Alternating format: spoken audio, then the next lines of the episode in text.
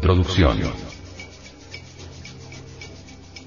Ha llegado el momento de examinar en forma clara y precisa los misterios sexuales de las grandes culturas indoamericanas.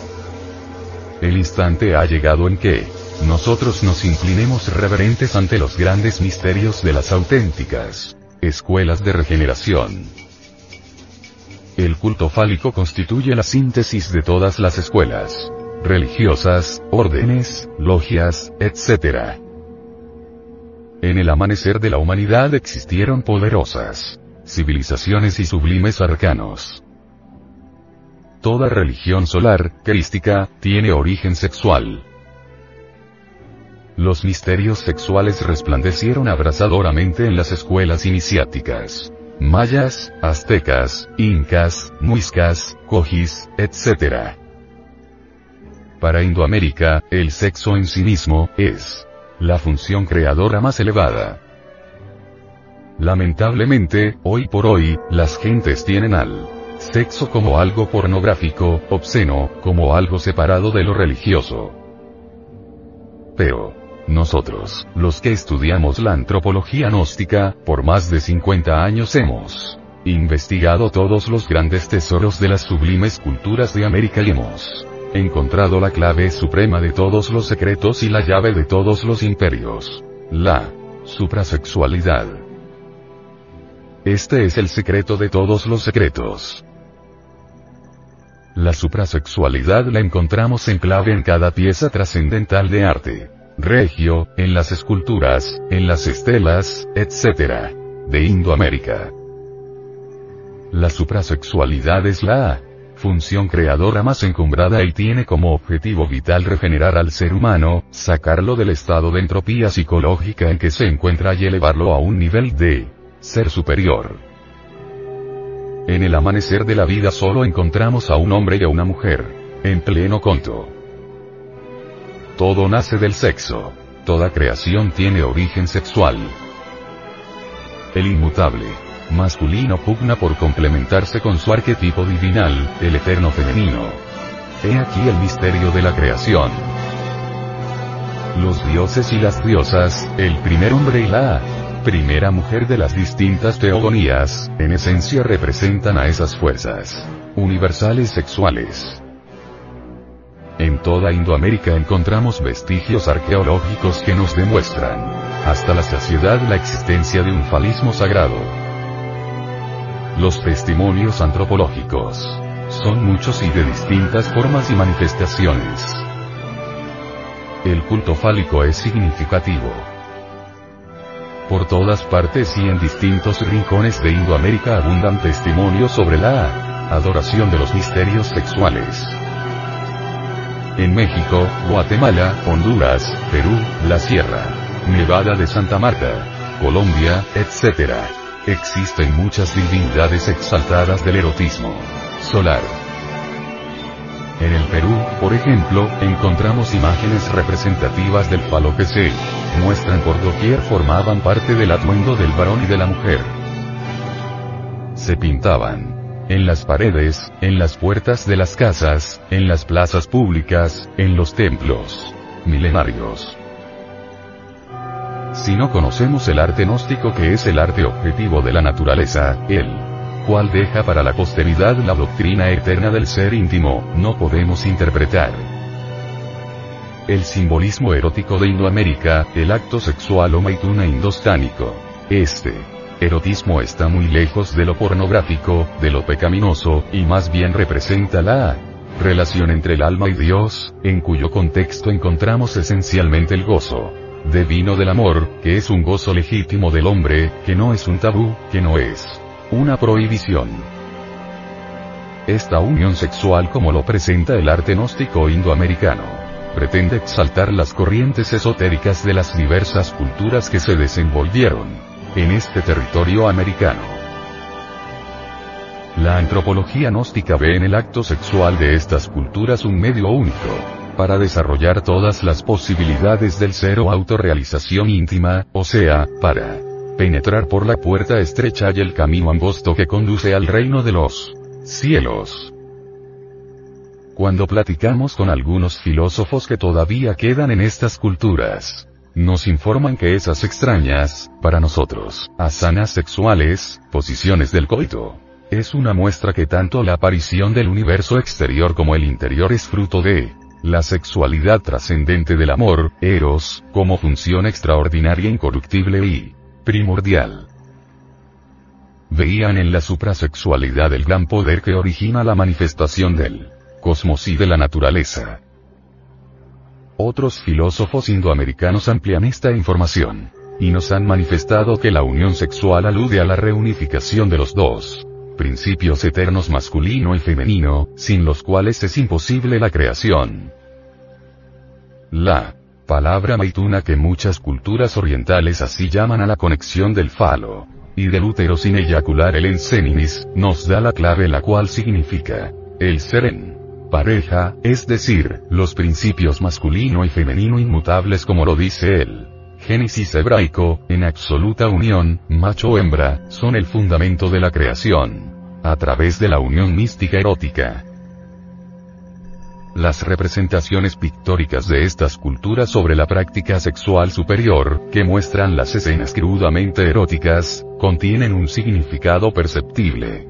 Para los adeptos que saben que en el acto sexual del varón y la mujer se encuentra la reunión de la polaridad, la superación de la dualidad y la integración de la unidad de él. Ser íntimo, donde lo masculino y lo femenino se unen ritualísticamente para garantizar la creación del hombre interior, del verdadero hombre. Por lo demás, el goce erótico presentaba una de las finalidades básicas de la existencia y fue un rito sagrado de los templos. Lamentablemente, los profanos y profanadores no van más allá del carácter sagrado de la unión sexual y miran al arte erótico como medio de placer, extremado y transgresor, ignorando que se trata en realidad del camino hacia Dios y pletórico de elevación espiritual por medio de la conexión sexual sin eyacular jamás el ensenis.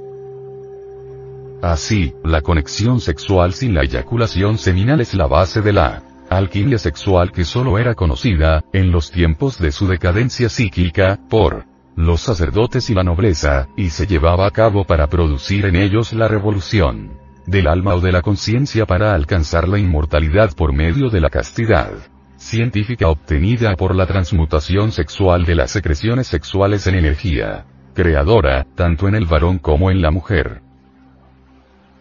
La síntesis de todas las religiones indoamericanas es la suprasexualidad y el culto al sol. El sol para ellos es el Cristo cósmico, ellos dejaron para la posteridad la doctrina de la síntesis. Esta doctrina milenaria de Indoamérica no está en contra de ninguna forma religiosa. En sus enseñanzas fálicas se hallan contenidas todas las religiones y escuelas del ayer, de hoy y del futuro. Si el oyente hace un estudio serio, de todas las religiones del mundo indoamericano, hallará el falo y el útero como síntesis de todos los misterios. No se conoce la primera religión indoamericana donde se encuentren ausentes el Cristo cósmico y los misterios del sexo. A través de este audio cuaderno de formación cultural sexual, invitamos a los devotos de todos los cultos, escuelas y creencias para hacer un estudio exhaustivo de las religiones de Indoamérica. Aquellos que nos atacan por tratar estas cosas sagradas del sexo, las anatemas, las persecuciones, las excomuniones, etc. que lancen contra nosotros se deben a la falta de estudio, a la ignorancia de nuestros detractores. En nombre de la verdad tenemos que decir lo siguiente. No son hormonas o vitaminas de patente lo que la humanidad necesita para vivir, sino pleno conocimiento del tú y yo, y por ende el intercambio inteligente de las más selectas facultades afectivas entre el hombre y la mujer. La suprasexualidad, el maituna, se fundamenta en las propiedades polares del hombre y de la mujer que fuera de toda duda tienen su elemento potencial en el falo y en el útero. El funcionalismo sexual desprovisto de toda espiritualidad y de todo amor, es únicamente un polo de la vida ansia sexual y anhelo espiritual en plena fusión mística, constituyen en sí mismos los dos polos radicales de todo erotismo sano y creador. Para nosotros los gnósticos el cuerpo físico es algo así como alma materializada, condensada, y no un elemento impuro, pecaminoso, como suponen los tratadistas de la ascética absoluta de tipo medieval. A todas luces resalta con entera claridad meridiana que la suprasexualidad conduce inteligentemente a la unidad mística del alma donde lo sexual deja de ser motivo de vergüenza, disimulo o tabú y se torna profundamente religioso. De la plena fusión integral del anhelo espiritual con el ansia sexual, deviene el despertar de la conciencia. Es urgente, inaplazable, indispensable, emanciparnos del círculo vicioso, del acoplamiento vulgar y penetrar conscientemente en la esfera gloriosa del equilibrio magnético.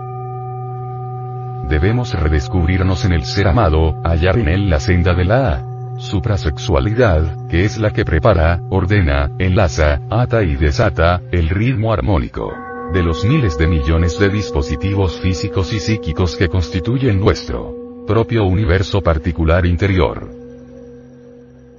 Reconocemos dificultades.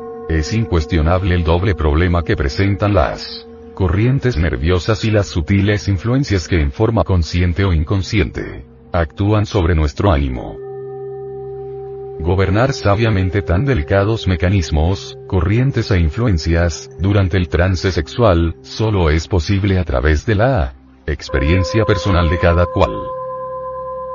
Este tipo específico de conocimiento resulta intransmisible, es el resultado de la experimentación individual. No es algo que se pueda mostrar como aprendible y visible.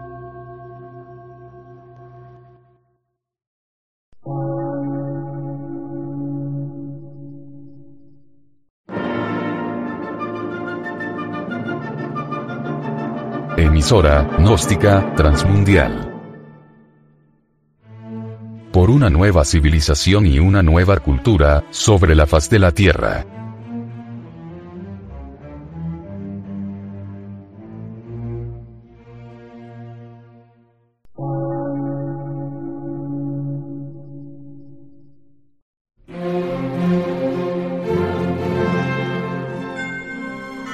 Medio de radiodifusión científico, artístico, místico y filosófico, de la Asociación Colombiana de Centros de Estudios Gnósticos, Antropológicos, Psicológicos y Culturales. A.C.